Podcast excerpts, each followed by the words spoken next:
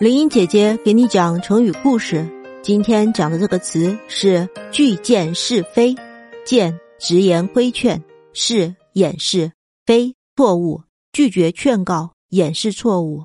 故事说的是荀子经常探讨国家政体与管理的问题。他在《荀子·丞相》这篇著作中写道：“人世间的灾祸，往往就是愚昧无知而陷害忠良。对于君主来说，”没有贤臣辅佐，就像瞎子无人领路，不知走向何方。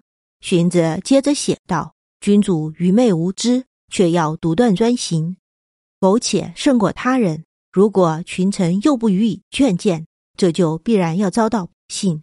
如果说臣下的过失，那就是拒谏是非，愚而上同，就是说拒绝见证，掩饰过失，这就是作为臣下的愚昧和过失。”而这样的臣下与和祖上苟同，国家必然会引起灾祸。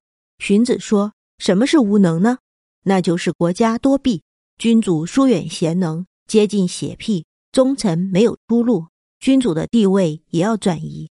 那什么是贤能呢？